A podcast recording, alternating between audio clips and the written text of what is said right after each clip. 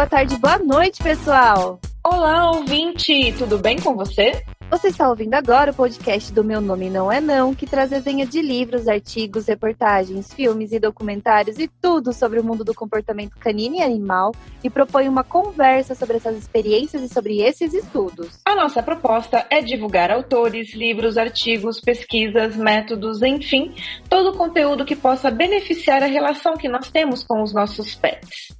Nosso podcast, em nenhuma hipótese, tem como objetivo que você substitua a leitura dos livros ou qualquer que seja o produto original da nossa resenha. O que nós fazemos aqui é apenas te oferecer um recorte com a nossa visão, a nossa perspectiva do conteúdo. Nossa proposta é te ajudar a entrar, a encontrar, na verdade, o conteúdo que mais se encaixa na sua busca do momento e nós esperamos que você se sinta motivado a conhecer mais sobre o que nós estamos resenhando ou comentando. Este programa é produzido por nós. Eu sou a Miriellen Campos, da Alcão. Meu nome é Nayara Lima, arroba na Lima, ponto ensino canino. Nós temos também a participação do Guto Leão, que nos ajuda nas entrelinhas do nosso podcast com a edição. Você pode encontrar o Minem nas redes sociais, Facebook, Instagram e Twitter. E também, agora, mais recente, Pinterest. Basta você procurar por Meu Nome Não É Não ou arroba Meu Nome Não É Não. Você também pode falar com a gente através do e-mail meu nome não é não, arroba gmail.com e conhecer mais sobre nós, baixar os nossos podcasts para ouvir offline lá no nosso site, meu nome não é não.com. Agora que você já sabe onde nos encontrar, não esqueça de deixar suas estrelinhas, corações e curtidas aí no streaming que você está nos ouvindo e marcar a gente também é, nas suas redes sociais, porque não existe melhor recompensa que o seu engajamento. Nós estamos super abertas a ouvir suas críticas, elogios, sugestões e mais que isso, a gente quer mesmo emoji participar do cotidiano de vocês e que vocês não se esqueçam de estudar sobre comportamento animal. É isso aí. A gente gosta muito de saber o que vocês estão fazendo enquanto nos escutam. Então, não esquece mesmo de marcar a gente e seguir a gente também nas redes sociais. É isso, pessoal. E hoje, felizmente, a gente está desencantando do choque de culturas, desencantando dessa última parte. A gente teve a proposta de dividir o livro em três capítulos, que arduamente está saindo o terceiro capítulo. Vocês não sabem quanto a gente caminhou para chegar até aqui, né, Nayara? É verdade. A gente está falando muito esses últimos tempos, né, sobre saúde mental. E a gente está nessa, né? Esse negócio de pandemia, dois anos já, ninguém aguenta mais pandemia. Mas estamos aqui com vacina no braço. Mirielle já tomou a segunda dose dela, inclusive hoje, né? Ou foi ontem? Vacinem-se. Todo, todos nós temos que vacinar qualquer vacina contra o Covid-19. Qualquer uma. Sim. Você tomou vacina a segunda dose quando? Tomei ontem. Tô com o bracinho doloridinho ainda. Com aquela dorzinha assim. Ai, que delícia. A dorzinha da, da imunidade. Eu vou tomar a minha segunda dose daqui três dias, então estou muito feliz. Não se esqueçam de se vacinar, não se esqueçam de incentivar os familiares de vocês também, amigos, a se vacinar. E vamos para desencantar então o livro Choque de Culturas.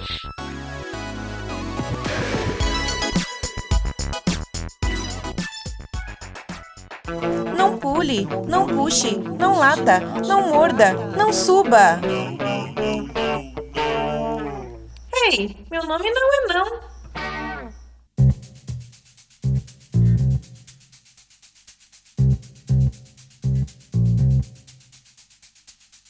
O livro, então, é o Choque de Culturas, um ponto de vista revolucionário que ajuda a compreender o relacionamento entre humanos e cães. Bom, Teve então uma primeira edição em 1996, uma outra edição em 2005 e esse exemplar que a gente está que a gente está resenhando aqui é de 2013 e foi resenhado pela Cláudia Stanislau, que é uma treinadora maravilhosa de educação positiva, de treino positivo. Lá de Portugal. E sigam ela nas redes sociais, que ela é maravilhosa. Ela é espetacular. E ela foi, e foi traduzido pela editora KNS para português de Portugal, mas é extremamente compreensível para brasileiro. Yes. E sobre a autora? Bom, a Jean Donson é natural de Montreal, no Canadá. Ela foi diretora da Academia de Cães de São Francisco, SPCA desde a fundação em 1999. Antes de começar, então, o quinto capítulo com a Nayara, vamos só relembrar que quem teve com a gente aqui no comecinho dessa resenha, desse livro incrível da Jean, foi o Henrique Venâncio e também o Iata, do Cão com Café, e o Henrique Venâncio, da Pet Moderno que são pessoas maravilhosas, super parceiros, super amigos, que gostam muito dessa obra e tiveram, assim, a delicadeza de aceitar a resenha da introdução desse livro que foi escrita pelo Ian Dunbar. Os dois idolatram o Ian, né? Gostam muito da, da perspectiva de treino dele, do, de como o Dr. Ian Dunbar, Dunbar trata o treino canino. Então, assim, nós aqui agradecemos é, essa parceria que eles fizeram conosco no começo do episódio, a gente não poderia deixar de relembrá-los uh, aqui novamente. Então siga-os nas redes sociais deles, que o Iata é arroba cão com café e o do Henrique Venâncio é arroba pet moderno. É isso aí, pessoal. Muito obrigada, viu, meninos? Bom, iniciando o capítulo 5, intitulado Tem cérebros de limão, mas mesmo assim gostamos deles. Como os cães aprendem. É bem engraçado esse título.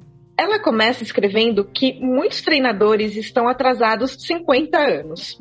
É isso que o livro foi escrito é, em 96 e depois editado em 2005.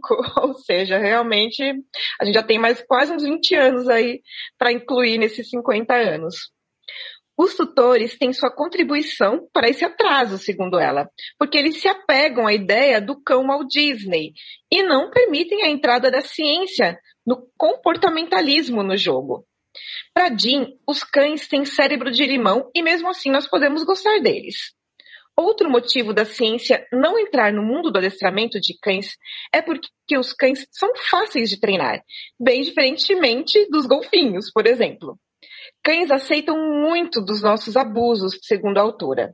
Segundo ela, não, porque eu também acho que é segundo eu, que eu tô falando. É, é. Não é também simples, segundo a autora, transferir os conhecimentos do laboratório como é simples atribuir qualquer comportamento à dominância. A gente está cansado de ouvir isso. Segundo ela, o condicionamento operante é como uma atividade física. Quanto mais você pratica, exercita um músculo, mais forte ele vai ficar. Quanto mais você exercita ou senta, mais provável esse comportamento vai acontecer no futuro, não é mesmo? É uma coisa um pouco óbvia, mas tem muita gente que esquece em alguns momentos quando pede senta, senta, senta, senta, como se fosse um rap pro cachorro, né? É, é o funk do senta, né? O funk, não é nem rap, é o funk.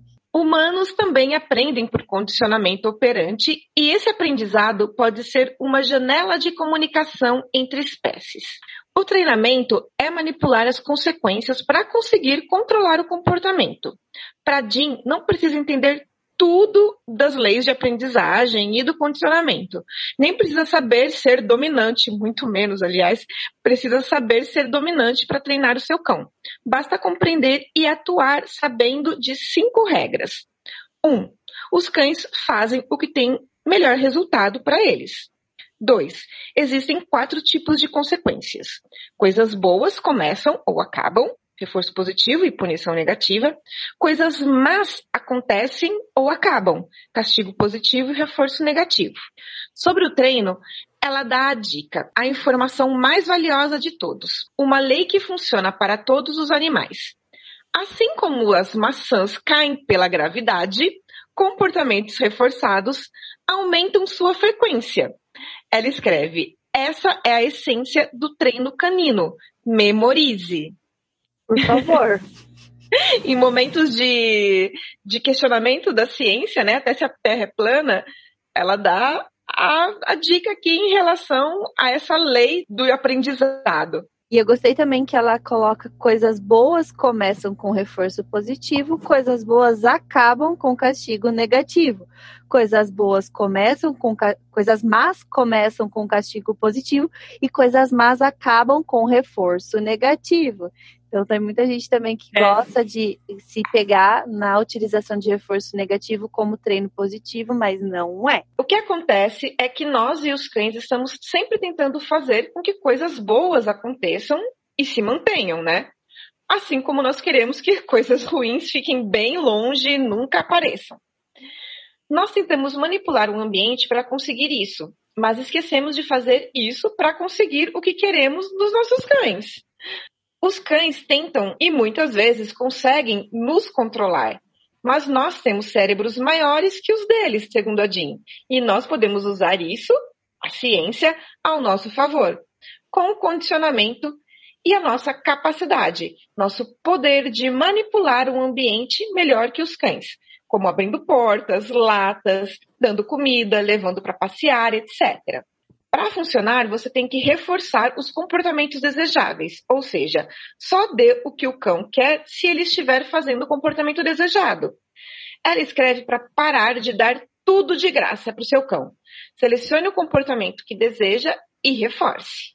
Uma coisa que ela escreve também é que os reforços após período de privação são mais fortes ela não escreve isso, mas eu imagino que ela não está querendo dizer que é para você deixar o cão passando fome para você treinar. Mas ela está querendo dizer que se você ficou um dia inteiro fora de casa, o seu cão te ver é um reforço gigantesco, né? Uhum. Ele está uhum. privado do seu contato com ele, então na hora que você chega, aquela, a, aquela euforia desenfreada, ali, aquela alegria ali é uhum. realmente porque ele estava privado da sua presença.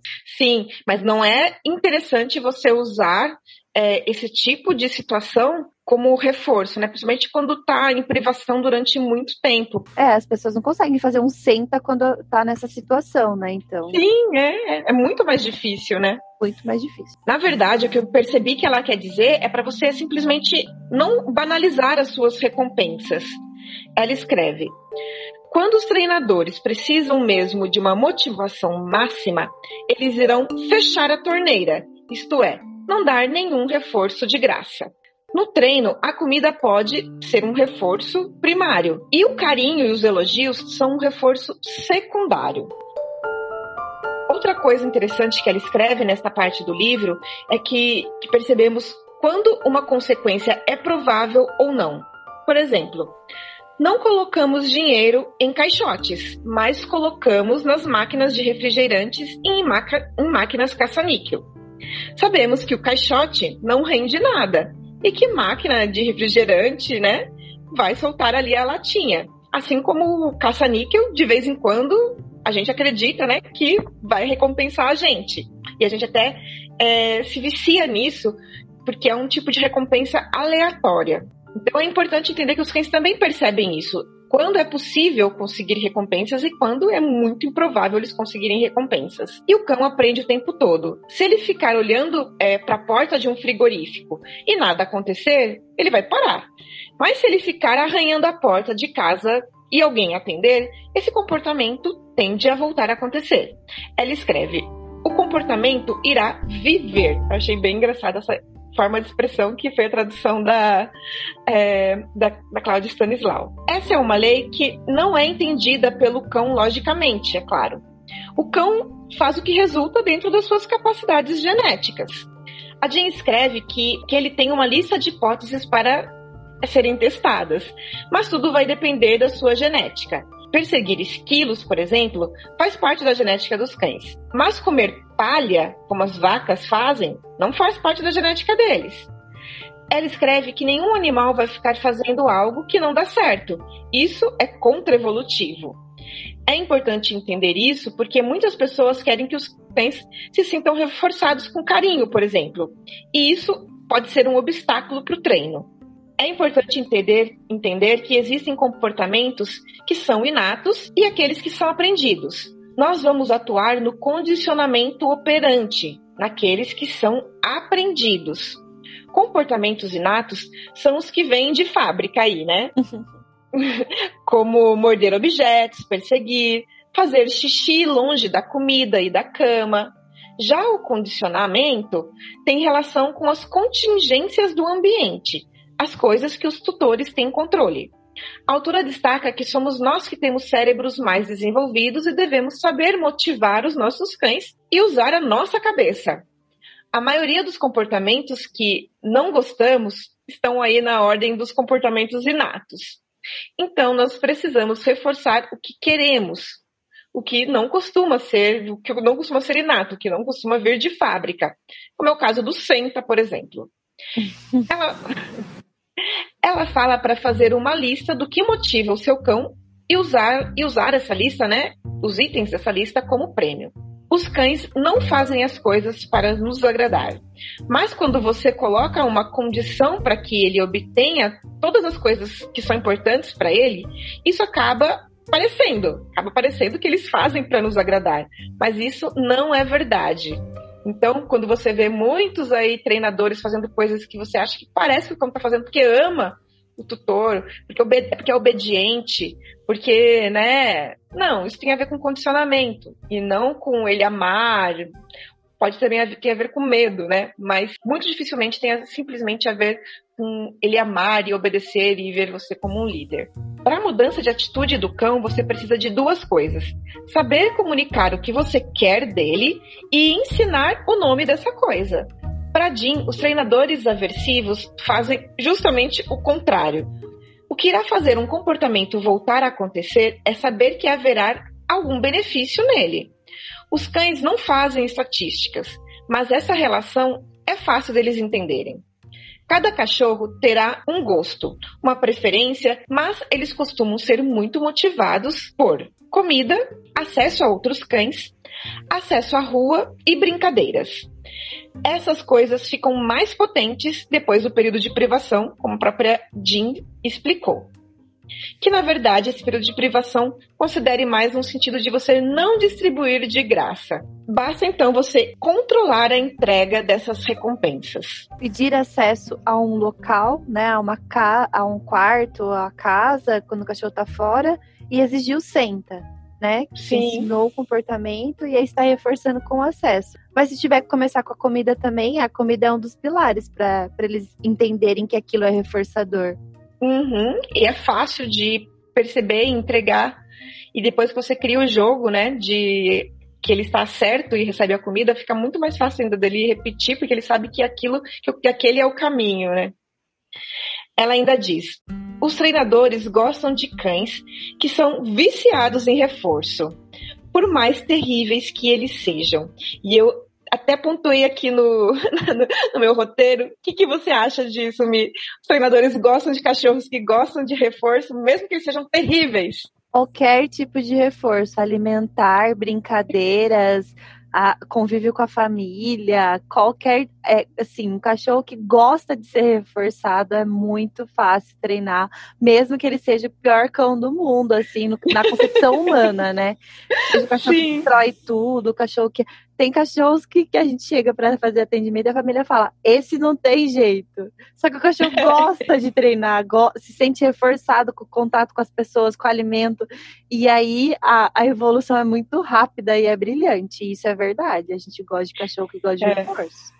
E, e quando o cachorro não gosta de reforço, ou não se interessa muito pelas coisas, não gosta de comer, não se interessa pelo, pelo, pelo petisco, daí as coisas ficam sempre mais difíceis. É, e aí surge o sinal de alerta, porque muito desse cão que não se sente reforçado por nada é porque ele ou vive em completa apatia por algum tipo de tratamento aversivo que ele teve, ou ele está em processo de dor, processo uhum. fisiológico uhum. que, não, que não está adequado para ele se motivar ali, né? Para ele, ele gostar de reforços. Aí é bem triste. Construir reforços é triste. Porque você vê que não é um cão feliz, né? Um cão que não se sente reforçado. E acaba demorando muito mais, né? Tudo. A Jean escreve que por mais que alguns reforçadores sejam difíceis de usar em treino, como brincar contra os cães. Você liberar o cachorro para liberar contra os cães como, como uma forma de reforço durante um treino. É difícil, porque demora um tempo para o cachorro brincar, terminar de brincar, daí você voltar e fazer a repetição de novo. Mas ainda assim, ela destaca que é importante você saber que eles existem e que quando surgir a oportunidade de você usá-los, que você os use eles são reforços potentes que têm variação de motivadores e que tornam a, a, resposta mais forte. Também te ajudam a treinar a variedade de circunstâncias. E você usando eles também, você conseguirá perceber ou trabalhar para não reforçar outros tipos de comportamento. Então, é um desperdício, segundo a Jean, você não usar esses outros tipos de reforços. E depois dessa parte, ela entra numa parte do quinto capítulo que ela parte para uma parte mais prática. quantas partes no mesmo texto. E ela vai falar de reforço condicionado e de feedbacks, explicando que precisamos de sinais comunicativos com os cães. Também precisamos de um timing preciso. O sinal que o cão será reforçado por seu comportamento é o que se chama de reforço condicionado, ou também estímulo de ligação, pois é o que liga o tempo entre o comportamento e o reforço. Quando uma criança vai bem numa prova e você diz que ela vai ganhar um sorvete, por exemplo, normalmente esse sorvete ele não vai chegar ali na mesma hora. Mas no caso dos cães, a recompensa precisa ser rápida para eles conseguirem entender a ligação, para não haver nenhuma confusão aí no meio do caminho. E também para eles não esquecerem o porquê que eles foram reforçados.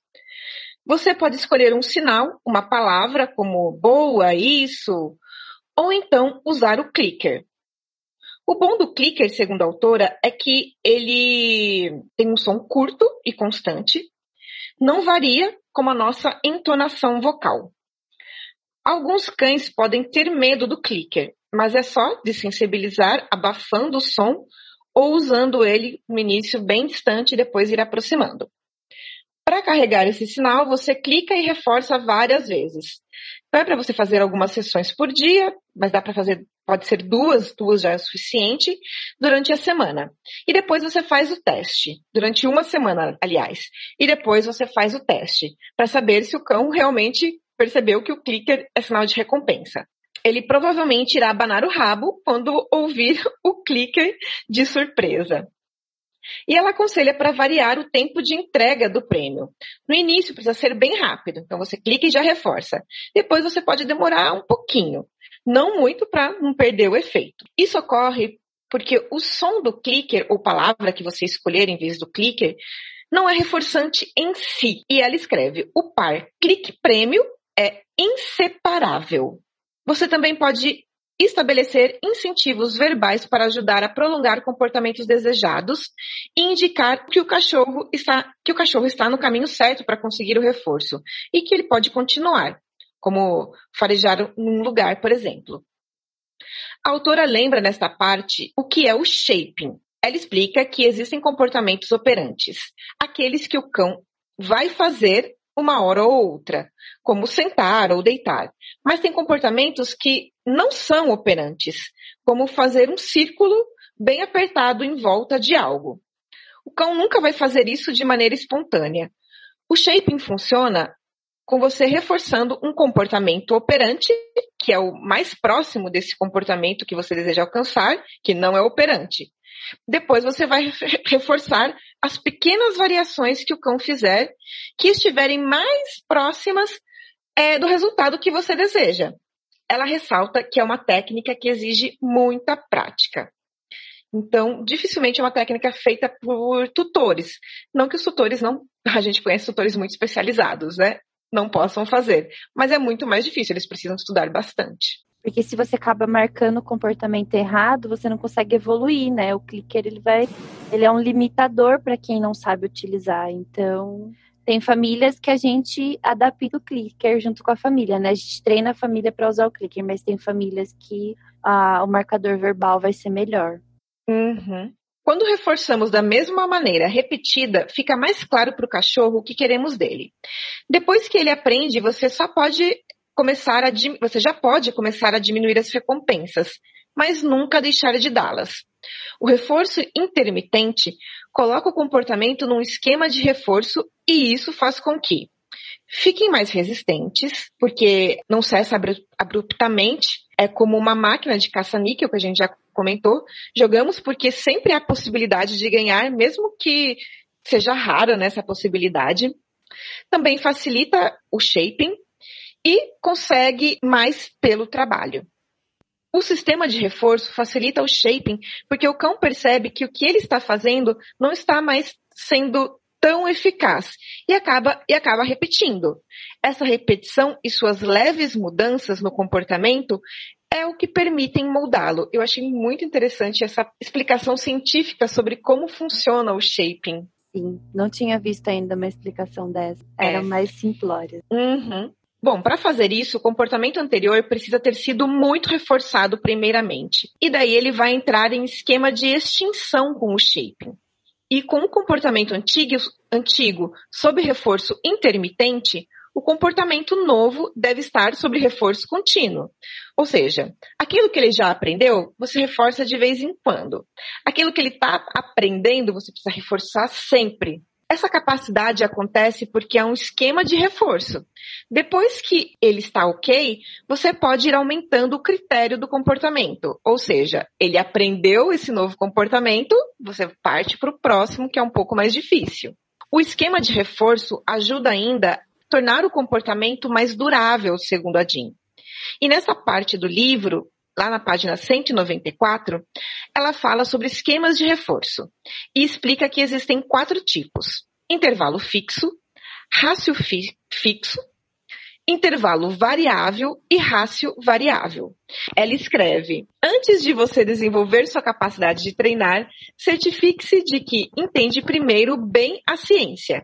Treinadores bons têm um bom entendimento de esquemas de reforço, assim como uma boa capacidade em saber quanto reforço é necessário para cada cão em cada situação de treino.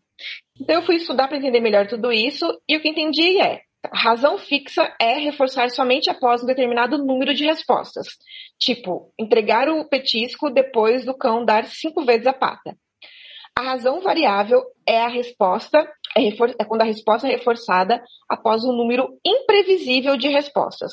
Então, você recompensa depois de duas vezes que ele levanta a pata, depois depois de quatro, depois de três, depois de oito, etc. Intervalo variável. A resposta é recompensada depois de uma quantidade indeterminada de tempo. E o intervalo fixo a primeira resposta recompensada a partir de um período de tempo. Independentemente do qual é o melhor, a de ressalta que o Bob Bailey indica principalmente o reforço contínuo, que é mais fácil e que funciona. Muito bem. Os incentivos são outro tema importante. O incentivo, como o nome diz, é tudo que pode incentivar o animal a realizar o comportamento. Pode ser bater a mão, fazer vozinha, abaixar e usar comida. Para o cachorro não responder só com comida, basta tirar progressivamente né, o petisco, a ração, enfim, da vista do cão durante o treino. Os incentivos com comida são eficazes e melhor que punição, segundo a Jean. E o objetivo do treino é comando, resposta, reforço. Mas para iniciar, ele pode ser comando engodo, que é o petisco, né? Que é o. corrompe ali o cachorro com o petisco, o engodo, né? Então é comando, engodo, resposta e reforço. Ou engodo, resposta e reforço. Ou resposta, reforço, que é o shaping. Os incentivos também precisam ter reforços, senão perdem a força. Segundo a Jean, o treino é a manipulação das consequências das ações, é experiência. Cães não obedecem os incentivos, comandos ou dicas, eles obedecem às leis da aprendizagem. Se o cão não estiver conseguindo fazer o comportamento, é só você baixar o critério. Isso pega muito nos humanos, porque todo mundo fica muito ansioso para ver o comportamento final né? Quer ver já prontinho e, não tem paciência para esperar a construção, mas a construção é o mais importante do comportamento. Sim. E as pessoas também reclamam, né, de ter que usar comida sempre. E ficam preocupadas se o cão só vai responder com comida. E sobre o assunto, a Jean escreve que a comida é reforço e incentivo. Se o cão só obedece com comida, é porque você não conseguiu ensinar de outra forma. E você consegue ensinar de outra forma simplesmente tirando rapidamente a comida da mão. Ou seja, ensina com a comida, mas logo retira essa comida da mão, porém continua premiando normalmente. Outro elemento a considerar no treino do cão é distância, duração e distração, o que a autora intitula como parâmetros. Ela aconselha trabalhar primeiramente cada um individualmente, depois fazer combinações de duplas mais fáceis e aos poucos ir dificultando esse combinado. Assim, o treino progride mais rapidamente porque você não perde o interesse do cão e se torna tudo mais claro para ele. Outra coisa que ela fala é sobre o marcador de não reforço, que é um sinal de que o cão fez um comportamento que está no caminho errado.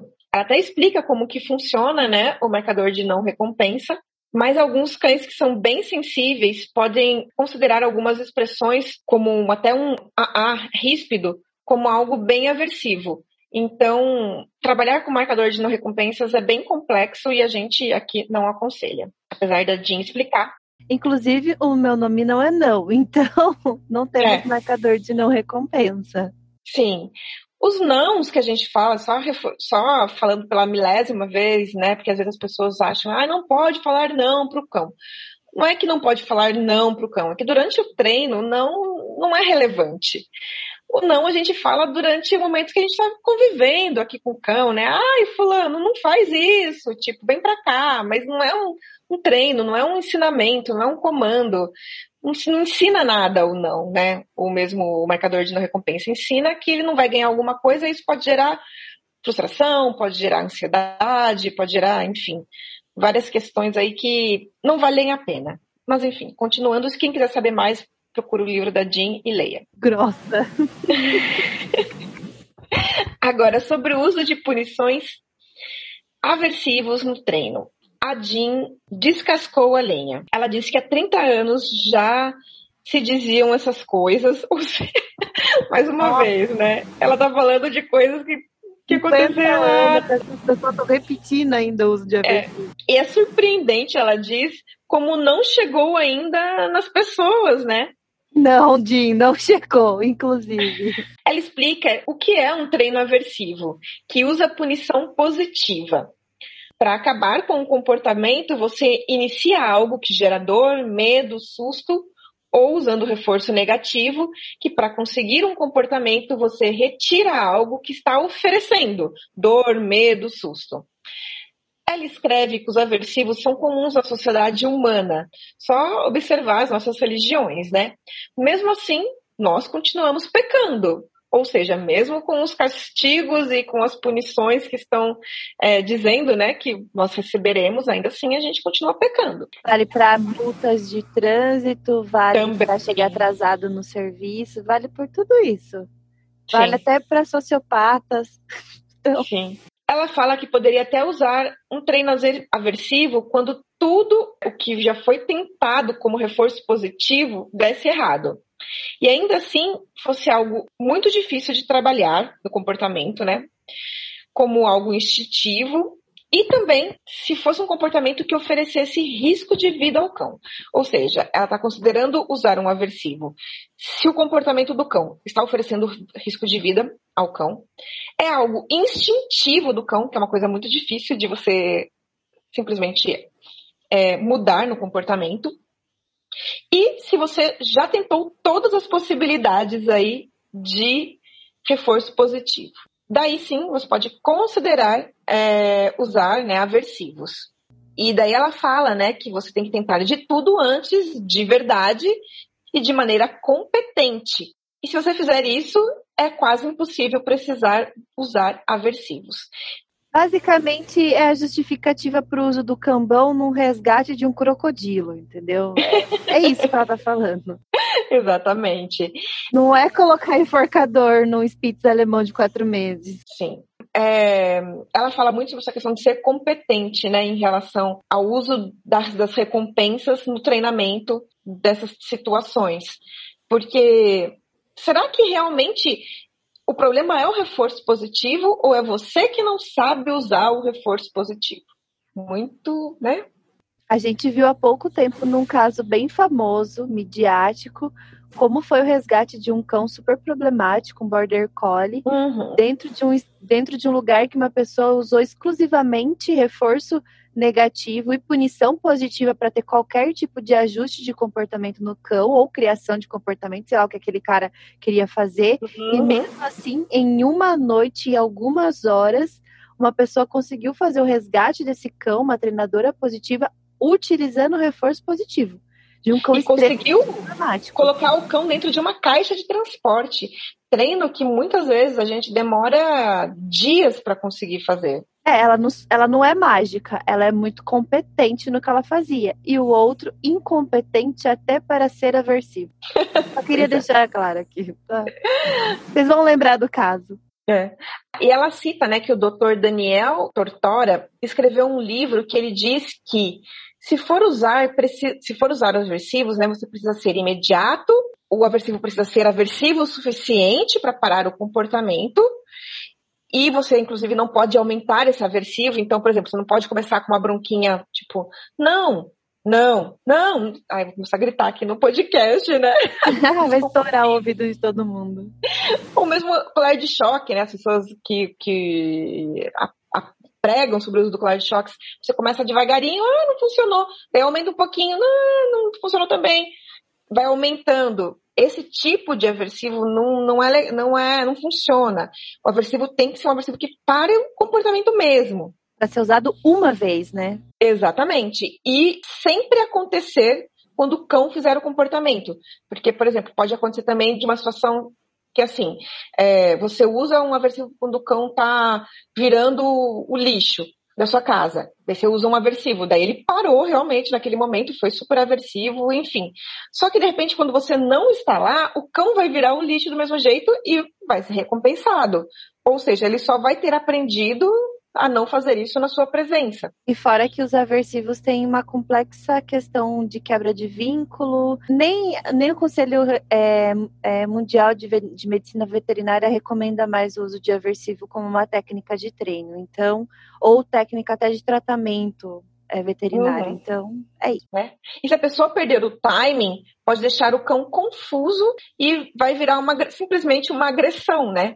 Quando você perde o timing da, do, do aversivo como, como forma de treinamento e de punição, você está simplesmente maltratando seu cachorro. No caso do reforço positivo, você está simplesmente dando comida de graça para ele, né? e não maltratando. Ainda assim, com timing, ela ainda escreve: as punições são como bombas de estiaços. O comportamento-alvo é atingido, mas também muitos outros comportamentos do repertório do cão. Cães punidos, com frequência, são cães que oferecem, na generalidade, poucos comportamentos. O que é traiçoeiro nisso tudo é que muitas vezes é isso o que a maioria dos donos de cães querem. Ela continua o texto um pouquinho mais para frente é um comentário muito triste do relacionamento humano-canino, quando dizemos que amamos os cães e depois tentamos causar-lhes uma lobotomia através de centenas de esticões da trela que lhe damos em nome da obediência. Ela fala que nós queremos apenas fantasmas de cães. E realmente muitas pessoas buscam isso. É bem triste, é. É triste, mas é muito verdade. É. Os aversivos, o uso deles pode ser muito recompensador para quem usa o aversivo. E vai aliviar a frustração, vai aliviar a raiva humana. E ainda existem efeitos colaterais, que é incluir a agressividade nos cães, e como a Mirielle falou, quebra de vínculo. Esse capítulo 5, para mim, ficou muito. deixou muito claro porque o Iata e porque o Henrique gostam desse livro, né? Porque ele realmente traz muitos esclarecimentos e muitas informações importantes. Eu acho que o Capítulo 5 é muito, muito interessante mesmo, para quem é treinador principalmente, porque explica muita coisa de treino, como funciona, enfim. Ela fala que no início dos anos 90, uma pesquisa para avaliar o treino de profissionais e tutores, a motivação do estudo foi entender por que cães só se comportam bem ao lado de adestradores. E ela descobriu que, enquanto os tutores davam feedback a cada 20 segundos para o cão, os treinadores davam a cada 6 segundos. Os treinadores também sabiam trabalhar melhor e mais rápido entre o marcador de não recompensa e o início de uma nova repetição em que o cão ganha a recompensa. Também tinham melhor timing, entregavam de maneira mais furiosa, entre aspas, animada, o petisco. Outra característica é que tinham critérios mais razoáveis para recompensar. Ou seja, eram boas máquinas de cassino, segundo a Jean. Já os não treinadores davam os prêmios sempre da mesma forma, sendo boa ou péssima a resposta do cão. Também eram mais lentos, recompensavam depois que o cão já tinha feito diversos outros comportamentos. e que é muito engraçado de dar risada porque a gente vê isso, né? E tipo, é difícil, né, às vezes a gente orientar, porque você fica tipo, vai um pouquinho mais rápido, mas mas é, mas é divertido também, é divertido quando eles quando os tutores começam a pegar o ritmo também. Você vê eles que eles descobrem, ritmo, eles né? descobrem o mundo quando eles, eles pegam o timing correto. Eles, Nossa, era isso! Era isso! É muito legal. Os princípios fundamentais do treino, então, são capacidade de reconhecer uma resposta que pode ser refor reforçada e capacidade de, de premiar imediatamente essa resposta. Então, se você quer ser treinador, se você é treinador, guarde isso. Um bom treino é a capacidade de reconhecer uma resposta que pode ser reforçada e capacidade de premiar imediatamente essa resposta. É preciso estar atento ao início, quando ainda há muitos erros, especialmente se você usar punição. E ela explica que você falha quando tem uma taxa de reforço baixa, não consegue explorar os reforços no dia a dia, é lento, não consegue estabelecer critérios, não sabe usar incentivos e nem quando usar esses incentivos. Se você é inexperiente ou está aprendendo, ela diz para buscar alguém para ser um instrutor, alguém bom de ensinar pessoas. E a Jean aconselha para sempre observar essa pessoa, né, em ação. E ela encerra o capítulo 5 dando as dicas. Nunca desperdice a oportunidade de observar bons treinadores em ação. Não dê comida gratuitamente, sempre use como reforçador. Use mais entonação. Cães gostam daquela vozinha de bebê, a gente já descobriu isso, alguns estudos já apontam isso. Perceba e melhore seu timing, melhore seu ritmo. Mantenha-se calmo no treino. Esqueça os comandos e foque em reforçar os comportamentos. Pense no critério que vai estabelecer. E ela encerra assim. Ufa, esse é um capítulo enorme, cheio de informações importantes. Graças a Deus que ficou pra você. Tô brincando. Tô brincando, é que eu tava vindo de dois capítulos super densos, por isso que teve uma. É verdade, é verdade. Terminei o próximo, eh, você terminou o próximo e começou esse, né? Então teve uma combinação aí de, de você fazer dois capítulos na sequência, mas foi mesmo porque eu não aguentava mais a intensidade. Sim.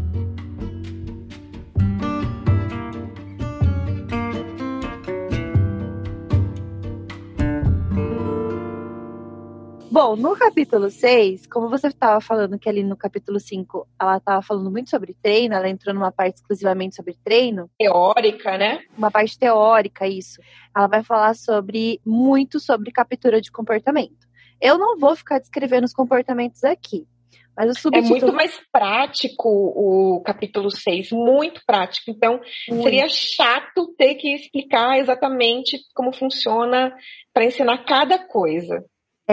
E o subtítulo do capítulo é Detalhe do treino de obediência, sequência para treinar e testar. Então, assim, é bem um manualzinho.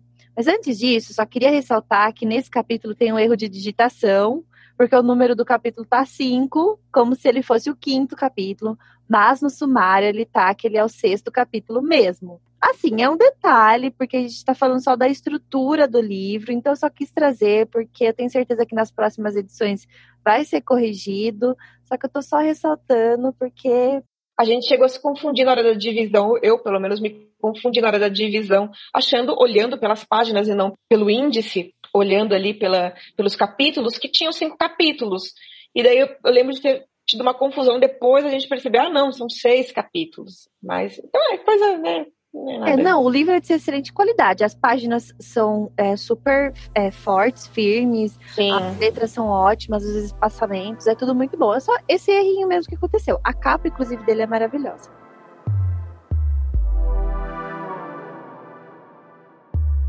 Vamos lá então. A proposta da Jean neste capítulo é trazer exatamente quais são os principais comportamentos a serem ensinados aos cães. Isso é muito bom para quem está entrando aí, ou iniciando, ou querendo treinar seu cão. Então é muito bom ter esse norte, né?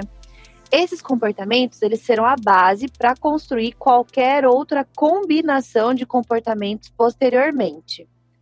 Nessa construção, a autora sugere observar e levar em consideração os micros critérios para elevar o nível do comportamento do cão de forma gradativa e crescente nos critérios.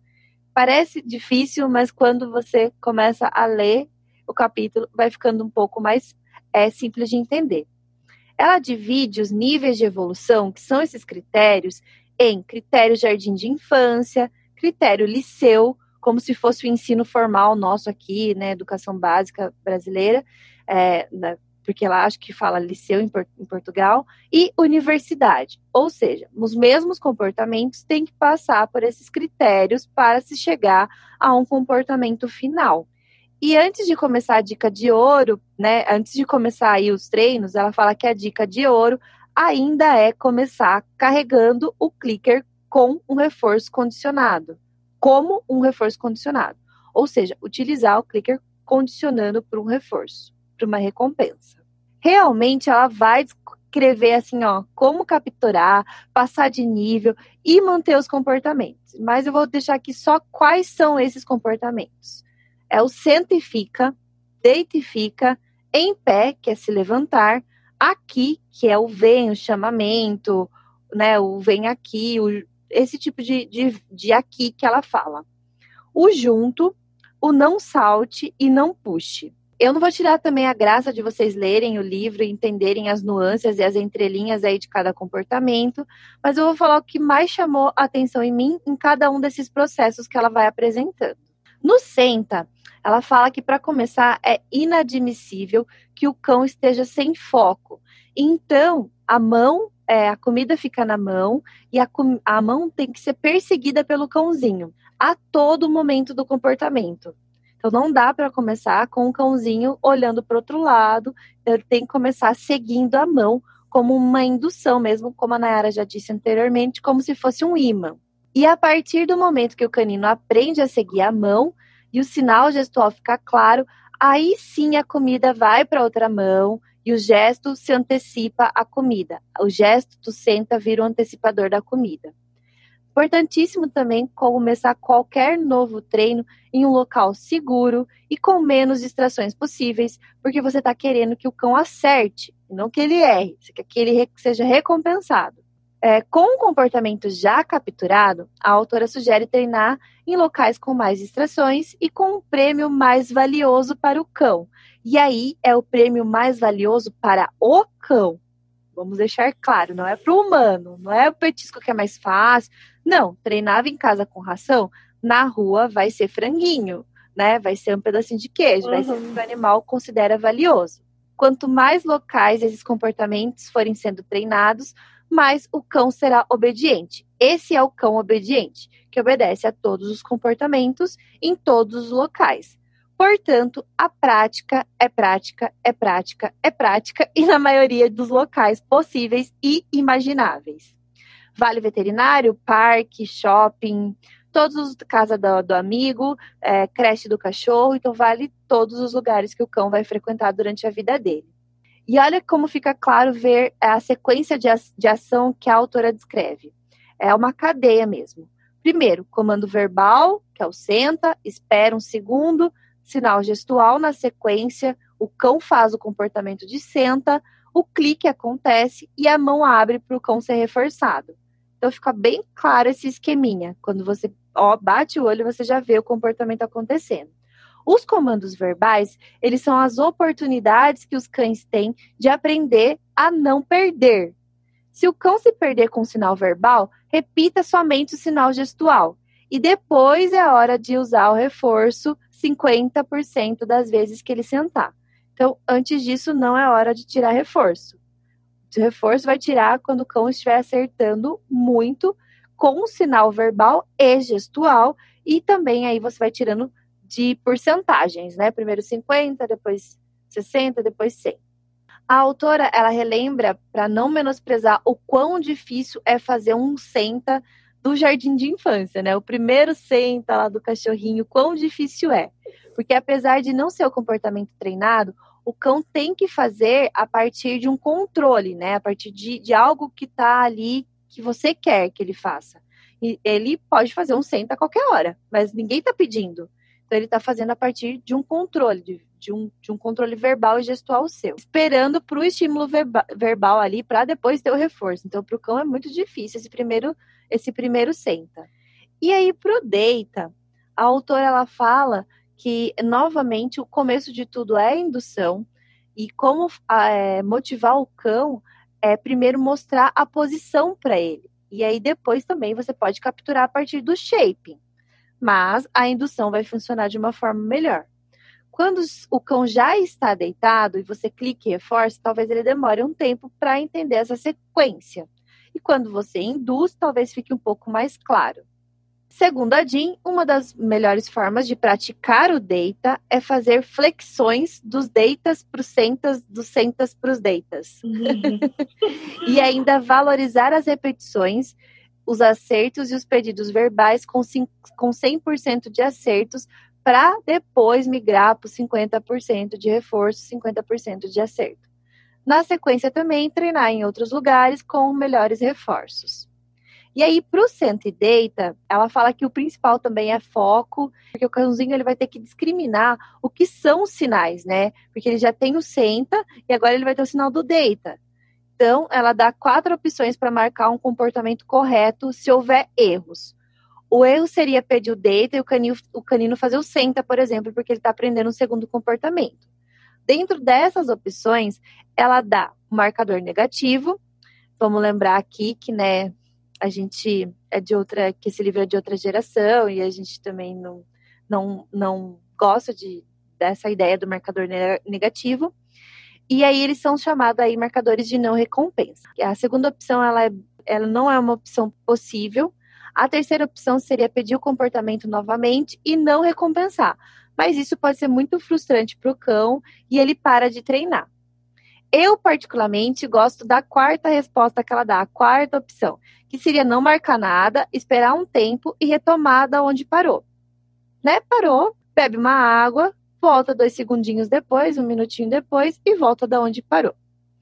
Quanto aos erros, os comportamentos mais reforçados serão os que mais aparecerão dentro de uma sessão. Então, cuidado com o que você for reforçar. Segundo a autora, os cães eles vão aprender mais facilmente padrões de respostas do que os comandos propriamente dito. Para o em pé, o mesmo. Aí a autora vai dizendo que o modus operandi dela é esse e que a gente tem que manter para todos os outros comportamentos. E aí, é, para esses comportamentos entrarem no nível aí de posições liceu, ela fala que é, é preciso uma discriminação tripla, que seria pedir os comportamentos já aprendidos aleatoriamente, inclusive com as posições corporais humanas de formas aleatórias. Ou seja, você pede, pede um senta na lateral do corpo do humano, ao invés de pedir um senta espelhado. Você pede um deita na lateral do corpo do humano em vez do deita espelhado, ou um deita enquanto o humano estiver deitado. E aí, só reforçando os comportamentos que o cão acerta de primeira, mas tendo a consciência que o cão já sabe lidar com a frustração e com, é, com a frustração do erro, porque senão ele vai ficar ansioso. O equilíbrio perfeito entre pressionar o cão a acertar sozinho e baixar o nível de de exigência para manter o cão interessado difere muito de cada cão. Então vamos respeitar aí a individualidade. O papel do treinador é manter o progresso sem nunca perder o interesse do cão.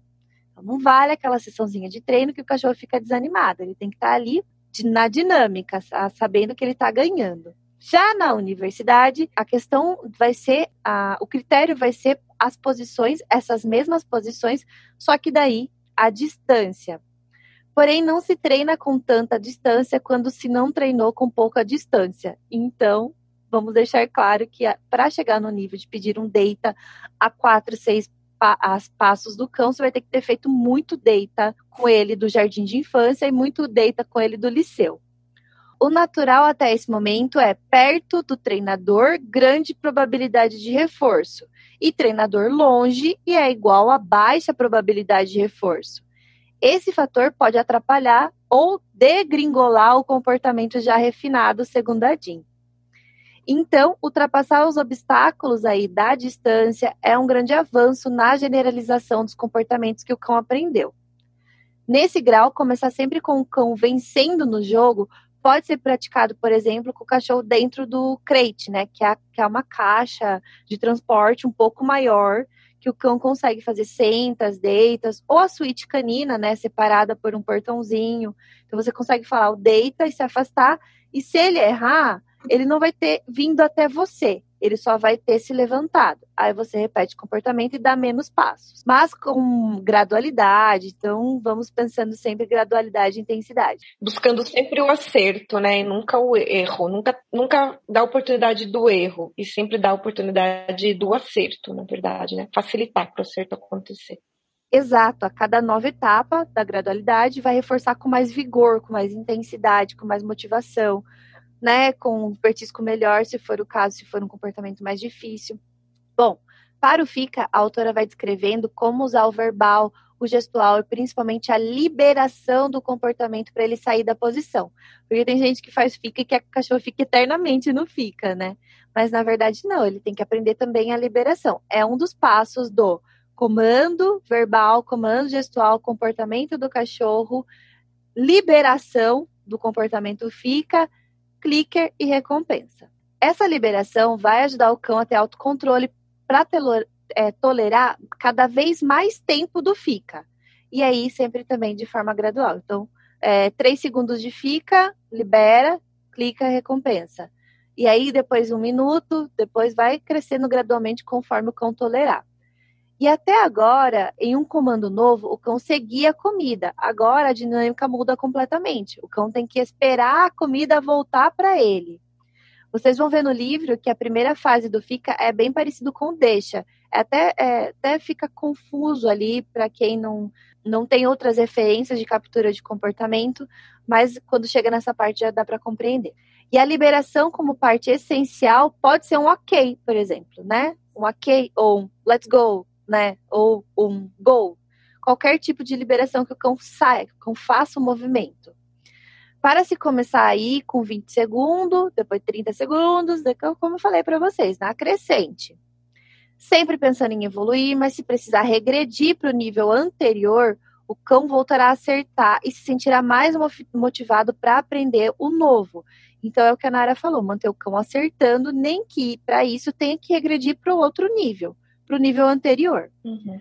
A primeira fase, para generalizar, é, será seguir, conseguir aí dar uma volta no cão, né? Em todo ele, você vai dar uma volta no cão, e aí ele não vai quebrar o fica, ele vai ficar estáticozinho aí. Ele pode até te olhar, mas ele não vai se mexer, ele não vai se levantar e vai colocando distrações diferentes para esse mesmo comportamento. Primeiro só você, depois você na garagem, depois você e duas pessoas, mais uma pessoa, você com o gato passando. Então, as, varia as variações vão realmente refinar o comportamento.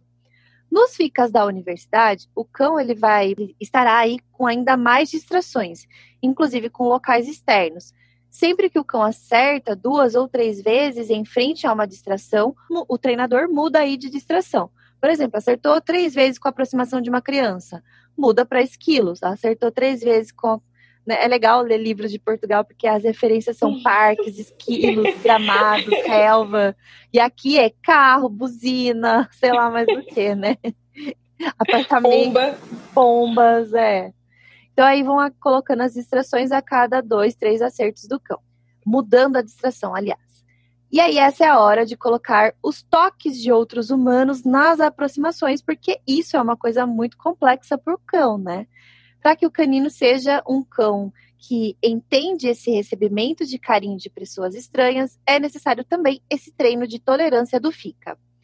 Então, cada local será um nível mais hard para o cão, e mais você estará preparando o cão para combinações é, e novas situações mais tarde, futuras combinações, né? Então hoje você treina com cachorro, é, com, com crianças, mas quando ele vê, sei lá, um bebê, é, porque crianças grandinhas são diferentes de bebês, né?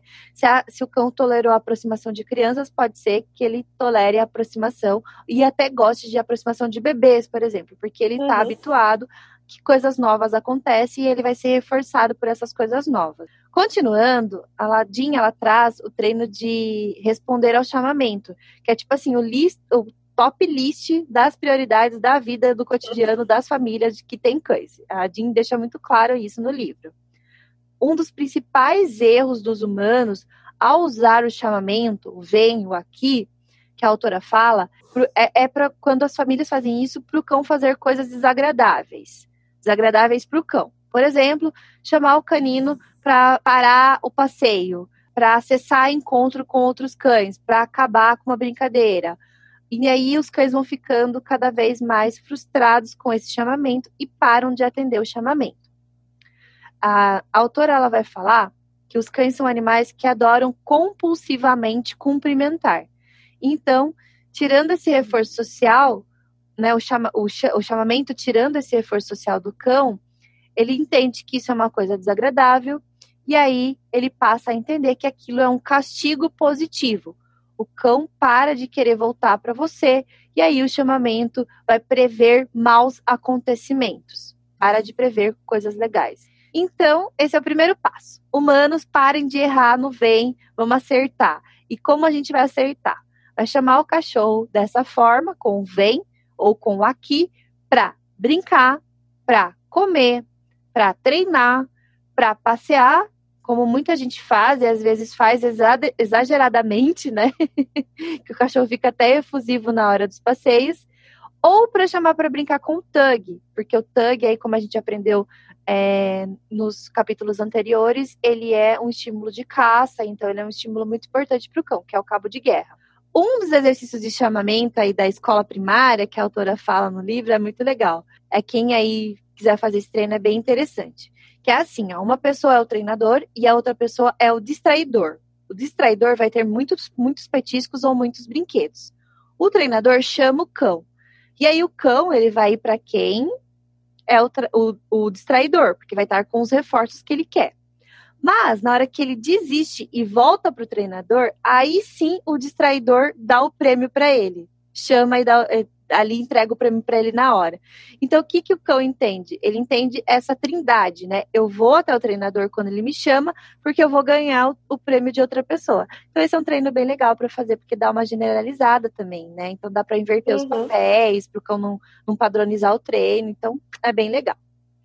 E assim, daí vai usando os outros reforçadores, vai generalizando com outras distrações no chamamento do liceu, que ela chama, e na universidade os exercícios vão ser com velocidade. E aí tem, eu não vou estragar, porque tem a, a alegria de vocês em ler no livro, esse treino de chamamento da universidade é muito legal. É, é, com distração de caça, que é algo bem latente para os cães.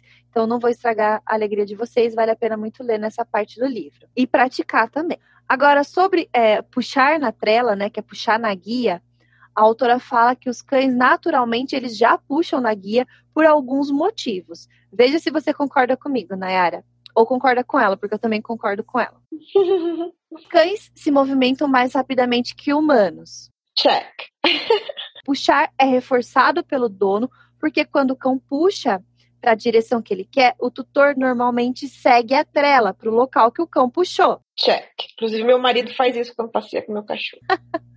o meu também. Não foi bem treinado. E reflexo. Assim que o cão sente uma pressão no pescoço ou no peito, eles têm a reação, o reflexo de é, pressionar mais para aliviar essa pressão.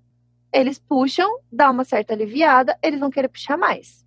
Então veja como o 2, o, o, motivo 2 e o motivo 3, eles estão muito combinados em vários, em vários passeios que a gente vê por aí de cães que puxam em passeio. Uhum, uhum. Assim como também tem a tendência de algumas raças, como os huskies e os malamutes, que se sentem reforçados por tracionar.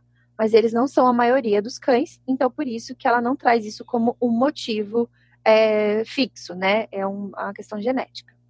Então a resolução é bons equipamentos de passeio, óbvio, né? Bons equipamentos, segurança tal. Uhum. E trabalhar causa e efeito. Guia solta, anda. Guia tensa, para ou muda de direção.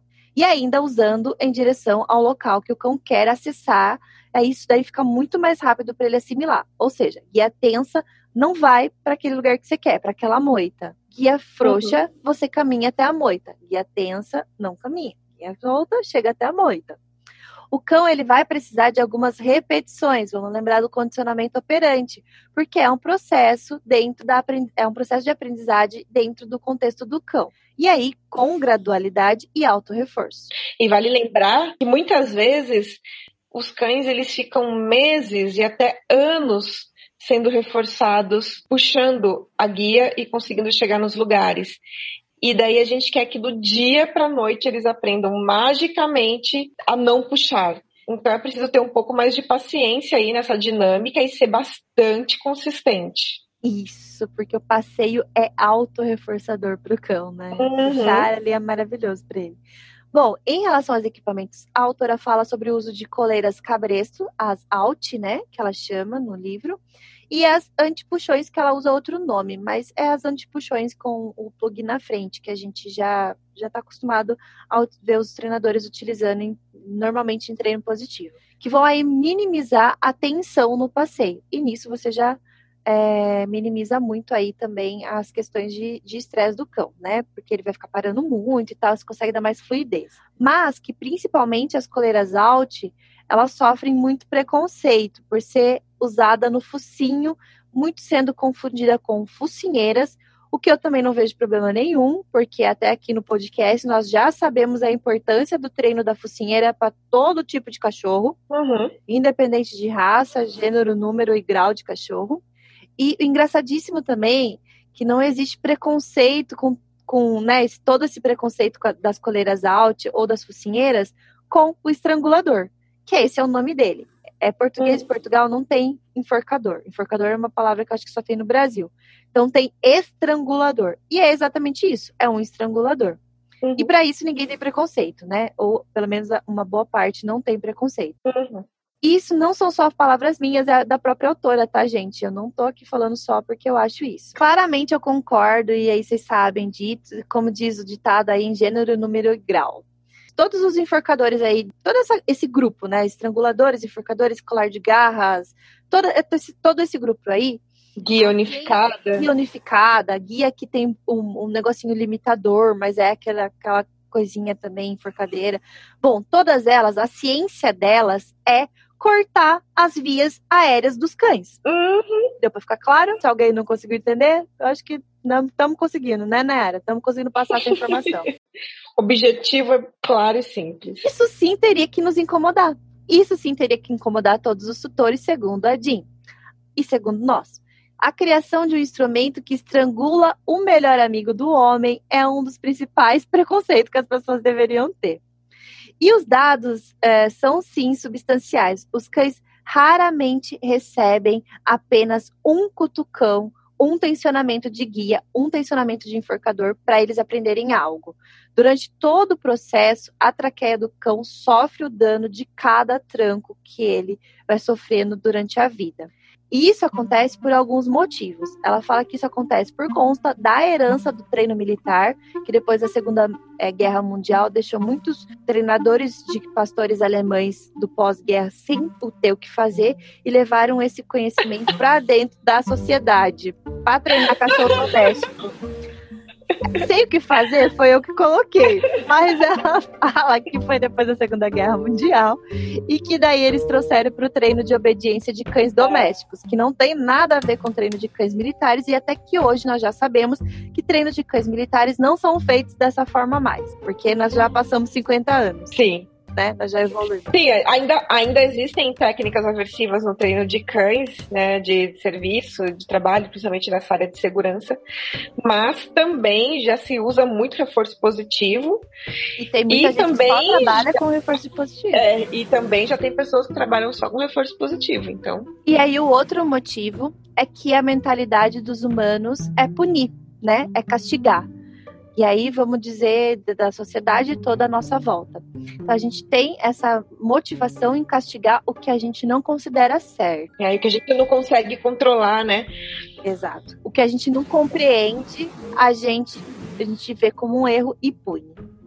A autora de Donaldson ainda fala, abre aspas, estes colares dão ao treinador o poder de administrar punições com toda a frustração que desencadeiam. Basicamente, descontar frustrações, frustrações próprias no treino do animal, né?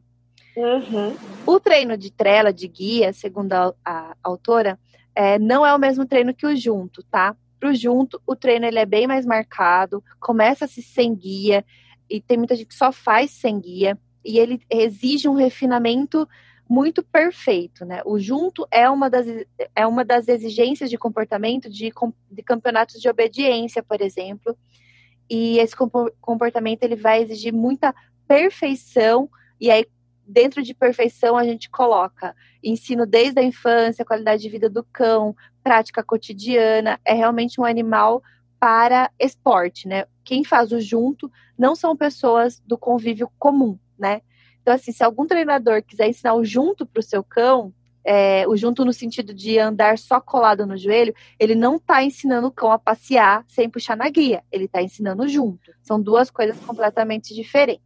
Os brinquedos de tug, é, eles são é, bem treinados anteriormente, como a gente já viu nos outros capítulos, eles são ótimos motivadores para o treino de junto, que pode parecer que não, porque a gente quer que o cachorro fique junto, mas daí a gente faz treino de tug? Não, mas é que a, a autora fala que existe uma combinação de esforços e também de reforços para acelerar esse processo, que ele é muito importante. E o que é mais importante ainda dentro de tudo isso é entender a hierarquia de reforços de cada cão.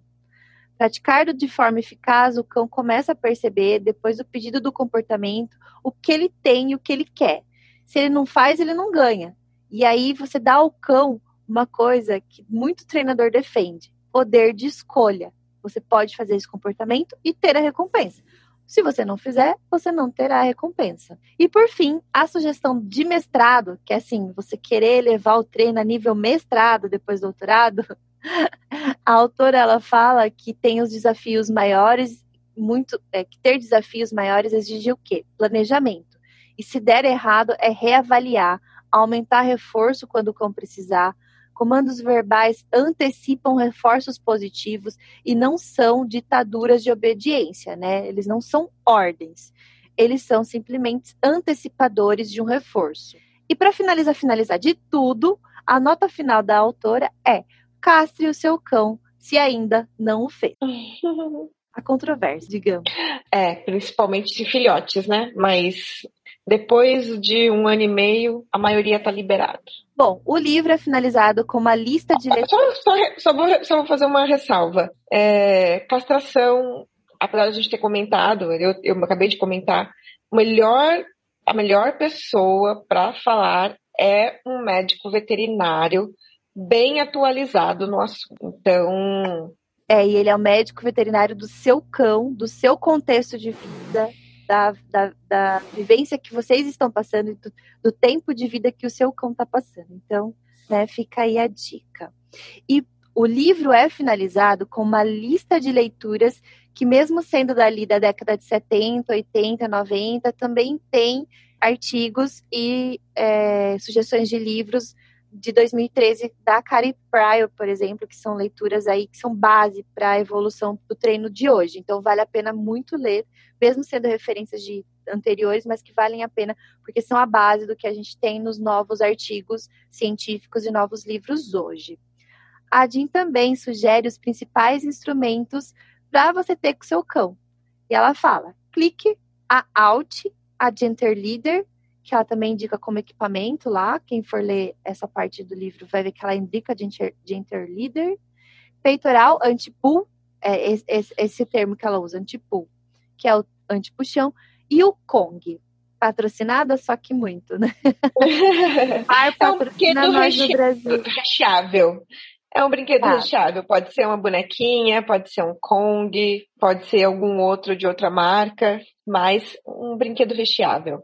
E aí ela fala, ela termina falando isso. Então, assim, gente, quer treinar cachorro? Não é difícil, mas tem que estudar. Sim. Pra saber a hora certa de reforçar, pra saber quando evoluir, quando regredir, quando parar, quando começar. Uhum. Tem tudo uhum. isso.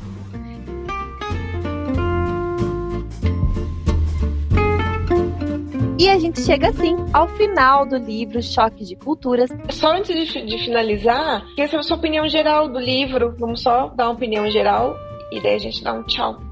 Uh, não é o meu livro favorito, sinceramente. Não é o meu livro favorito. Eu gosto da editora.